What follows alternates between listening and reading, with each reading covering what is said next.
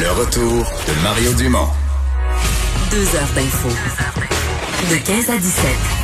Il provoque et remet en question. Il démystifie le vrai du faux. Mario Dumont et Vincent Dessureau. Le retour de Mario Dumont. Bonjour tout le monde, bienvenue à l'émission. On va passer la prochaine heure et demie ensemble. 11 juin, euh, journée bon assez venteuse pour l'ouest du euh, Québec, euh, mais généralement chaude. J'espère que vous en passez une bonne. Évidemment, au cours des prochaines, de la prochaine heure et demie, pas mal de choses qu'on va couvrir pour vous. D'abord, on va avoir une conférence de presse en direct. Je sais pas jusqu'à quel point on ira longtemps ou pas. Mais euh, chose certaine, euh, l'industrie touristique va avoir des grosses nouvelles. On nous annonce à la fois des nouvelles étapes de déconfinement et des aides financières. Monsieur Legault a parlé de 750 millions. Donc, on va voir quel secteur ça touche, de quelle façon. Euh, il y avait même des rumeurs qu'on pourrait quasiment subventionner les, les, voyageurs eux-mêmes, les touristes pour voyager au Québec. Euh, Vincent, bonjour. Salut Mario. Quelle journée euh, de vent. Je, je pense que c'est un peu partout au Québec aujourd'hui, mais... Ouais. Mais à Montréal, c'est quand, même, quand même rare qu'en pleine, pleine, ville, à travers les bâtiments, on sent le vent aussi, aussi fort. Et ça, c'est toujours une pensée pour les quartiers où c'est jour de récupération ou jour de poubelle.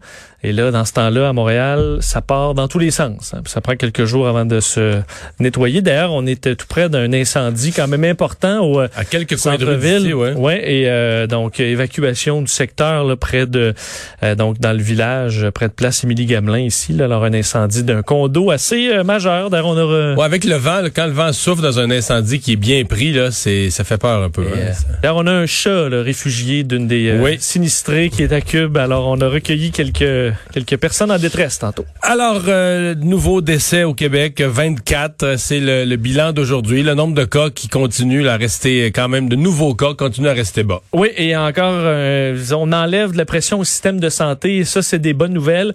Euh, 24 nouveaux décès, donc c'est quand même encore euh, plusieurs décès. Euh, on les ventile un peu là de nos jours, 10 nouveaux décès dans les 24 dernières heures confirmés, auxquels on ajoute 14 décès survenus avant le 3 juin. Alors, ça donne un total de 24, 144 nouveaux cas. Donc, on voit que on tourne autour de ça depuis quelques jours maintenant. Moins 43 hospitalisations, c'est quand même un chiffre intéressant. Là, on est rendu dans les 800. Là. 871. Donc, euh, honnêtement, il euh, faut rappeler qu'on était à tout près de 2000 il y a peu de temps. Euh, on avait libéré là, à un certain moment 6000 lits, même un peu plus à un certain moment.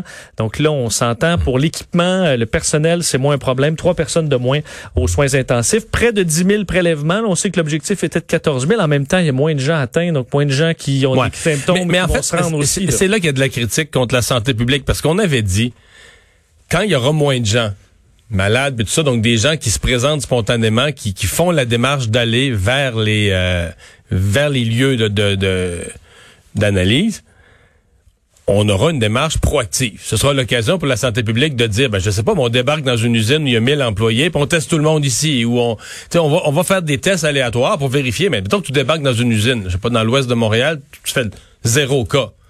Mais là, ça te donne un nouveau portrait de dire, OK, la maladie est, est vraiment au ralenti. Si t'en trouves quelques-uns, donc c'est ça qu'on devait faire, tu sais, euh, dans différents milieux de travail, dans des lieux où on a des doutes, dans des lieux où il y a déjà eu un cas il y a quelques semaines. On veut, on veut savoir est-ce que dans, dans ce coin-là, dans ce village-là, dans ce ville-là, est-ce que la maladie s'est vraiment résorbée à zéro complètement, ou est-ce qu'il y a encore un petit peu de maladie qui traîne, contagion?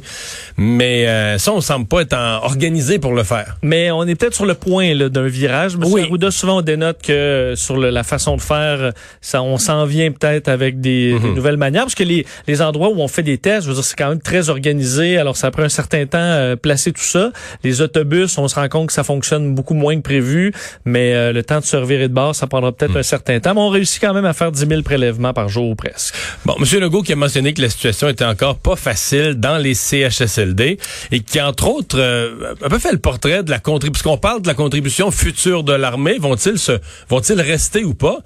Mais ça n'avait pas été dit aussi clairement avant aujourd'hui qu'ils se sont déjà largement retirés, là, les militaires. Oui, et euh, M. Legault euh, n'est pas nécessairement ravi. De, en fond, on le sent euh, qu'il n'est euh, pas nécessairement d'accord avec le fédéral sur le dossier des soldats.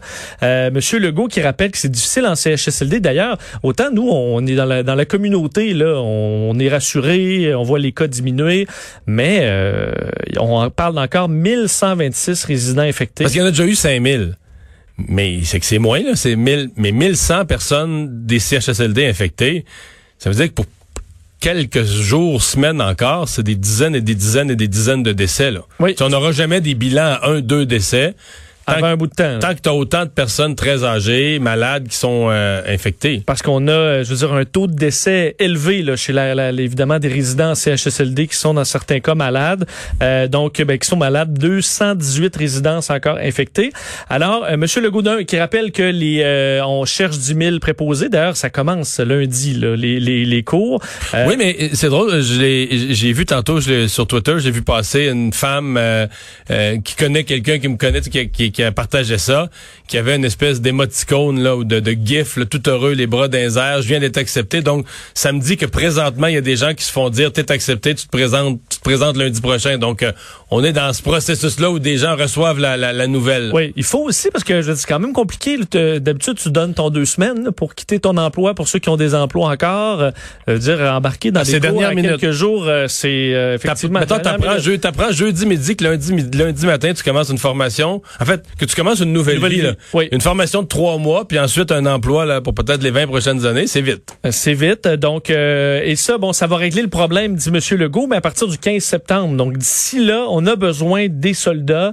Euh, et effectivement, le nombre de soldats a beaucoup baissé au Québec. Le 21 mai dernier, on était 1320 soldats.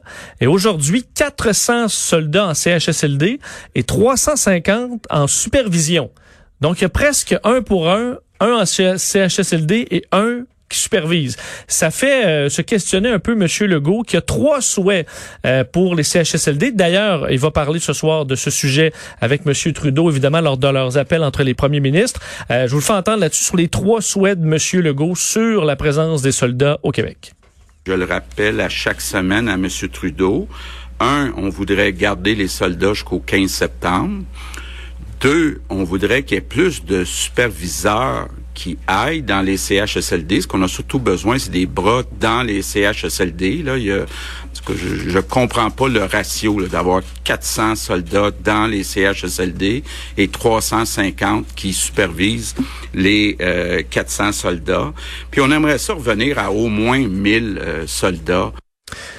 Donc, euh, Monsieur le, Trudeau, d'ailleurs, dans son point de presse aujourd'hui, disait on est là, on a toujours été là, le Canada, mais reste que il y a une grande différence entre ce qui est demandé par Monsieur Legault et ce qui est offert par euh, l'armée présentement. Euh, ensuite, Monsieur Legault qui rappelle ben, que oui, euh, il y a un problème en CHSLD, euh, en fait dans les résidences pour personnes âgées, mais qu'en général dans la communauté ça va beaucoup mieux. Je vous le donnais les chiffres. Ça amène le gouvernement à se concentrer sur la priorité, euh, l'autre priorité, la relance économique. On annonçait, tu le disais, 750 millions de dollars en tourisme. On aura les détails un peu plus tard. Et le fameux projet de loi 61, on y est revenu. Euh, Monsieur Legault qui dit c'est trop long, euh, les projets plus longs qu'ailleurs. Donnait l'exemple d'un CHSLD où au Québec ça prend quatre ans. Euh, ça devrait être plus court que ça selon lui. Je vous le fais entendre d'ailleurs à ce sujet un petit extrait de ce point de presse. Même avant la pandémie, c'est important de le dire, on travaillait à des mécanismes pour changer les règles, pour aller plus vite. Parce que je pense que c'est possible. On n'est pas plus imbécile que les autres ailleurs dans le monde. Les Québécois sont capables de faire un CHSLD, disons, en deux ans. Il n'y a pas de raison que ça prenne quatre ans, puis il n'y a pas de raison que des routes, des hôpitaux, ça traîne pendant dix ans, quinze ans. Donc, euh, euh, déjà, on travaillait euh, sur euh, des mécanismes. Bon. Mais dans la relance, dans le, oui, ce- la loi 61 a intéressé les électeurs au cours des derniers jours, les citoyens. Mais je pense que pour aujourd'hui, le tourisme, c'est une, on, on est à mi-juin, là. Le monde a besoin, le monde est bien intéressé de quelle façon on va faire le processus de construction des CHSLD. Mais je pense qu'ils sont plus intéressés à savoir de quoi ça va avoir l'air, les hôtels, les restaurants, les voyages en région, euh, qu'est-ce qui va être ouvert, qu'est-ce qui va être fermé. J'ai l'impression que la conférence de presse de trois heures et demie est plus collée sur le, l'état d'esprit du Québécois de moyen. Monsieur, Madame, tout le monde, euh, effectivement. Donc, on verra les, euh, les détails très Ouais. attendus. Et Vincent, dans cette conférence de presse, il y a un autre point majeur qui en est ressorti. En fait, je pense que pour certains citoyens, ce sera le point le plus majeur. Parce qu'on a, on a amené le docteur Arruda sur la fameuse deuxième vague. Je dois avouer, moi, j'aurais pensé que les médecins seraient divisés dans leurs prédictions. Euh, oui, peut-être, probablement, c'est un risque, mais je suis un peu surpris. Euh, Les experts sont tellement unanimes et fermes à dire il n'y a pas de façon de l'éviter. Il y aura une deuxième vague. Toutes les conditions sont là. Et donc, on a amené le docteur Arruda sur la question, est-ce qu'on pourrait, dans une deuxième vague, refaire un confinement aussi total et complet de l'économie? Oui, et on comprend que non, c'est pas le plan. Euh, donc, on ne pré... c'est pas ce qu'on prévoit. D'ailleurs, comme aux États-Unis, on a dit la même chose aujourd'hui. Euh, donc, le, le- le- un deuxième confinement, comme on l'a vécu, c'est pas ce qui est prévu là. Je pense que ça va rassurer bien du monde. Euh, oui, euh, ça m'a surpris un peu aussi parce que qu'on ait euh, sur- qu'on n'a pas de plus de médicaments contre le, le- alors que par contre ce qu'on a maintenant des nouvelles pratiques euh, on est beaucoup plus habitué euh, de se laver les mains de garder nos distances même si c'est un- il y a un relâchement les masques sont pas loin Euh, donc Ouais, période- Là-dessus, moi, je suis quand même euh, sur le relâchement. Je suis partagé, je suis un petit peu du bord des citoyens. C'est-à-dire que tu sais quelque chose que tu sais, mais que tu relâches parce que c'est plus dangereux, mais tu le sais que ça peut être dangereux. Je sais pas comment m'exprimer là, mais je veux dire, de la minute que ça va redevenir, mettons que t'annonçais là, les cinq prochains jours, là, mets au bulletin de nouvelles le nombre de cas, il est repassé de 150 à 300, à 500, à 900, à 1700. C'est- tu- Ça se peut que les masques, tu sais, les gens en ont déjà un masque. Bon là, ils le mettent pas, ils le laissent à la petite Ouais. table à côté de la Bon, on porte les a reçus là tu sais ça a pris des semaines mais là, on ça, les on les a reçus, sont- sont là. Donc, à mon avis, ce serait pas comparable qu'en beaucoup moins de temps, genre en 24 heures, la discipline pourrait revenir totale et entière là, de la distanciation, du masque, parce que le relâchement est probablement dû à un, peut-être une erreur, là, mais à un faible nombre de cas, ou en tout cas un sentiment que la maladie circule moins. Mais si tu annonçais aux gens, en particulier dans une région, si tu disais aux gens... euh, Mettons, comme on retourne au mois de mars, les cantons de l'Est, c'est une des régions qui en a eu le plus au début. Si on disait aux gens des cantons de l'Est, dans votre région, Sherbrooke, Granby, nouvelle éclosion, comme Probablement que les gens réagiraient beaucoup plus vite cette fois-ci. En mars dernier, les gens étaient un peu comme, euh, comme un boxeur sonné. Qu'est-ce qu'on fait avec ça? Une pandémie, il nous frappe, des masques, on n'a pas ça. oui ben, en fait les santé publiques il- ne savaient pas non plus exactement quoi quoi, faire. dire, quoi faire. On l'a vu avec le masque. Là, c'est plus clair. On a vu l'efficacité quand même, je pense, du, du masque dans la, dans, plus- Ouais. dans la plupart des pays. Et aussi, reste que si la deuxième vague euh, arrive à l'automne, on est quand même un peu plus près, les Québécois, à se, Ouais. se confiner en automne qu'en juin. Là. Oui, Euh, mais, mais je- je continue à penser que le confinement risque, si vraiment il y a une deuxième vague, mais là, ça semble vraiment être, une espèce de certitude, mais qu'il y aura des confinements. C'est-à-dire qu'à un moment donné, on va être obligé de des confinements localisés, là, de fermer une école, de fermer une usine, de faire peut-être même de fermer un- une MRC ou un village ou une petite ville ou un coin ou un, tu sais, de, de pas temporairement, là, tu sais, de prendre des mesures pour arrêter l'éclosion dans un coin précis, là, sans arrêter avec les dommages économiques, sans, sans fermer tout le Québec. Parce qu'il y a aussi ce qu'on a maintenant et qu'on n'avait pas, d'un de l'équipement, là, là, on va en avoir, euh, les écouvillons pour des tests. Donc euh, effectivement, on est capable de, de tester massivement une région, par exemple, où il y aurait une, une éclosion de façon plus rapide que euh, en début de pandémie. Donc euh, c'est ça peut rassurer certains. On n'en serait pas là au Québec euh, advenant une deuxième vague qu'on appréhende. D'ailleurs aux États-Unis, euh, on va, je peux je peux même t'en parler tout de suite. On voit les les, les inquiétudes d'une petite euh, d'un Ouais, début aux de deuxième vague. États-Unis, on n'est pas loin. Dans certains États, ça monte, euh, ça monte beaucoup. Euh, parlons d'André Boisclair. C'est une des grosses nouvelles du jour. En fait, ce sont des révélations assez, assez renversantes de notre bureau d'enquête. D'une partie qui vont dans le sens de, de, de du genre de comportement qui ont conduit à son arrestation, d'une autre partie qui soulève des questions carrément sur euh, ce que ça a causé à l'administration publique, au, à la diplomatie québécoise, au ministère des Relations internationales, mais euh, des, éléments de comportement là, qui, euh, qui font sursauter. Oui, au point où euh, d'ailleurs le ministère des Relations internationales va faire des vérifications à l'interne après la publication de notre bureau d'enquête de ce dossier concernant l'ex-chef du Parti québécois euh, qui a euh, conclu une entente confidentielle avec Québec après une plainte re- re- relativement à l'utilisation de drogue, la présence de jeunes dans son entourage et euh, on a vu là bon dans, le- dans le dossier de nos collègues euh, des pratiques sexuelles euh, très particulières, violentes. Avec plusieurs points. Euh, bon, parce que La sexualité, c'est chacun dans sa chambre à coucher. Moi, je me mêle pas de ça, tu sais. Mais quand euh, euh, l'exploitation de personnes vulnérables, euh, des jeunes, quand tu es une personne en autorité, tu prends des jeunes, euh, tu leur fournis la drogue. Euh, donc là, leur fournissant la drogue, là, on peut se demander qu'est-ce que signifie encore leur consentement a posteriori. Mais moi, je suis extrêmement choqué aussi par la situation du rabattage. C'est un peu... le modèle d'Epstein. Il y avait quelqu'un qui, tu, sais, tu, ne recrutes pas, la, la personne, la personnalité ne se place pas en position de recruter elle-même, pour, pour pas se mettre à Oui, risque. là. exact. Parce que ce qu'on nous raconte, c'est que c'est une, une- escorte qui euh, attirait des jeunes. Avec sa photo avec sur sa des... photo. Et là, quand la personne arrive, ben là, il y a une autre personne, puis là, euh, qui lui offre de la drogue. Et là, tranquillement, ben là, prendre la drogue. Et après ça, euh, ça se passe dans certains cas de façon très violente. Même que la personne disait avoir dû intervenir parce que un est en train de, de s'étrangler carrément. Alors, des détails euh, très, très particuliers qui ont fait beaucoup, beaucoup réagir aujourd'hui. Je disais, ministère des Relations internationales, euh, l'attaché de presse la ministre euh, Nadine Giraud qui confirmait donc qu'il allait avoir des vérifications administratives parce qu'elle explique que le bureau euh, à New York étant euh, l'un des plus euh, importants là, pour le, le Paris, Paris et New York, c'est les deux gros bureaux. Il y en a d'autres importants, mais pour moi, Paris et New York, c'est les deux gros bureaux euh, de, de ce ministère-là. là. parle carrément de l'image du Québec à l'international qui est touché par cette histoire. Euh, on dit par contre, vu que c'est un dossier qui, euh, qui touche les ressources humaines, qu'on n'aura probablement pas là tous tous les détails qui vont rester confidentiels. Il y a eu des réactions également bon, de l'ancien chef euh, du Parti québécois, ex-patron d'André Boisclair, Jean-François Lisée, qui disait de son côté avoir été informé d'une plainte euh, d'un employé mécontent, mais pas euh, avoir été mis au courant d'actes illégaux euh, euh, que ce soit. Et l'actuel chef par intérim du Parti québécois, Pascal Bérubé, qui a réagi également ce matin. Je vous fais entendre un extrait de sa réaction. C'est troublant et c'est choquant. M. Boisclair devra faire face à la justice. Je n'étais pas au courant d'une telle entente, bien que j'étais au gouvernement à l'époque. Et je me limiterai à dire que la justice suivra son cours et M. Boisclair devra faire face à ses responsabilités. C'était déjà engagé avec une arrestation qui a eu lieu la semaine dernière ou il y a deux semaines. Et avec qu'on apprend ce matin, si ça devait se transformer en accusation, ça sera la même chose aussi. Il n'y a pas d'exception pour personne.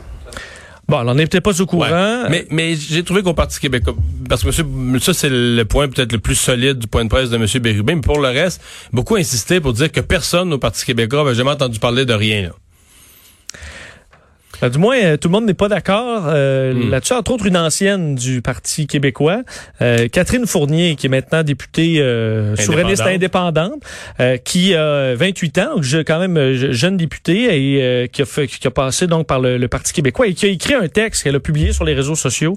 Accusant quasiment le PQ quoi d'hypocrisie ou de, de, de jouer un jeu. euh, Ben, je vais, je vais te lire un extrait parce que j'avais à peine commencé à m'impliquer pour le Parti québécois il y a une dizaine d'années que déjà j'avais entendu des histoires au sujet d'André Boisclair et de avec de jeunes militants apparemment datés de l'époque de sa course à la chefferie.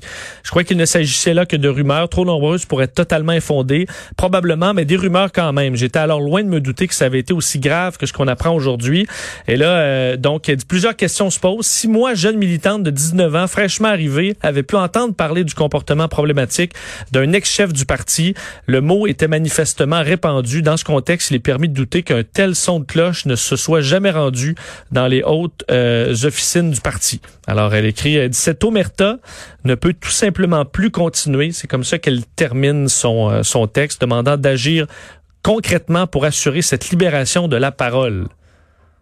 Alors, euh, quand même un bon point. Si t'arrives ouais. au PQ à 19 ans, puis t'entends parler de toutes les frasques, bon, là, je pense que ça circule pas mal. Je pense qu'il y a Co- des- Connaissant quand même la... La, la vie politique. Ouais. Des- mais, mais compte tenu de la gravité de tout ça, moi je trouve que le Parti québécois s'en lave les mains aujourd'hui. Euh, je veux dire, comme parti, là, pour les, les chefs, puis les, les militants, puis puis c'est rare que je suis sévère comme ça, mais vous avez offert cette personne-là aux Québécois pour devenir premier ministre. Vous avez dit, nous, le Parti québécois, voici le premier ministre qu'on imagine pour le Québec. Je veux dire, excusez-moi, c'est une honte pour le Parti québécois, là. Je sais pas, euh, c'est pas. Puis euh, moi, je pardonne l'erreur. Tout le monde fait des erreurs. Même des fois des erreurs graves. là. Tu sais, on n'est pas à l'abri de ça. Comme sa première histoire de cocaïne. euh, Ben, mais non, je pense que les Québécois ont bon, ok, c'était une Ouais. erreur de jeunesse. Là. Euh, Peut-être qu'on ne l'avait pas au complet. Ben, c'est ça. non Mais ce qu'on là. avait à l'époque comme information. C'est ça. Ouais. Mais euh, ça, là, ce qu'on voit dans le jour, dans le journal, puis c'est, euh, écoute, je sais au bureau d'enquête, j'ai entendu un peu le travail qu'ils ont fait. Ils sont blindés. là. Ils ont plusieurs témoignages de jeunes, mais qui sont, qui sont moins jeunes, qui sont 10 ans plus vieux, mais qui étaient des jeunes à l'époque, des escortes, qui, qui ne le sont plus. La plupart se sont trouvés un travail aujourd'hui, font on fait, fait quelque chose de leur vie, sont sortis de, de cette misère, mais qui racontent à l'époque, euh, certains en désintox, mais toutes des jeunes vraiment, vraiment, vraiment fragiles. Puis là, c'est parce que tu as comme mis en place un système, c'est pas une erreur, là. C'est que tu mets en place un système pour assouvir tes affaires, euh, tu utilises ton pouvoir, le pouvoir euh, de l'argent. Là, tu peux plus parler d'erreur. Tu as mis en place une, infrastructure, ni plus ni moins, pour assouvir tes besoins. Et donc, se rendant vulnérable, on ne sait pas à qui acheter la drogue. Et donc, que le Parti québécois elle se soit présenté devant les Québécois puis dire ben, regarde, c'est le premier ministre. Pour nous, le premier ministre, ça devrait être lui, là. C'est pas, c'est pas banal. Tu peux pas juste t'en sauver en disant, oh, t'es pas au courant, puis c'est pas grave. Puis aujourd'hui, je voyais Pascal Bérubé qui parlait de toutes sortes d'autres affaires, la langue française. Non, non, non. Il y a pas de langue française aujourd'hui. Demain, la langue française. Ouais. Un Mais- de vos anciens chefs. euh, Mais c'est parce que, parce que le fait d'être chef, c'est de dire, vous l'avez proposé en disant, voici là, la personne. Si les Québécois vous avez écouté, il aurait été premier ministre. c'est vrai. On aurait voulu ça? Parce qu'aujourd'hui, t'imagines le scandale si c'était. On parlait pas d'un ex-chef politique, mais mais un ex-premier ministre. Ça, c'est sans savoir est-ce que des gens auraient pu le faire chanter pendant, tu sais, entre-temps. C'est tout ça, Ah oui, les on se dangers. retrouve à- avec euh, des dettes à New York sur euh, on sait pas qui là. Ouais. On sait pas. Alors, Enfin. effectivement, curieuse histoire, évidemment, on, en- on aura probablement plus de détails éventuellement.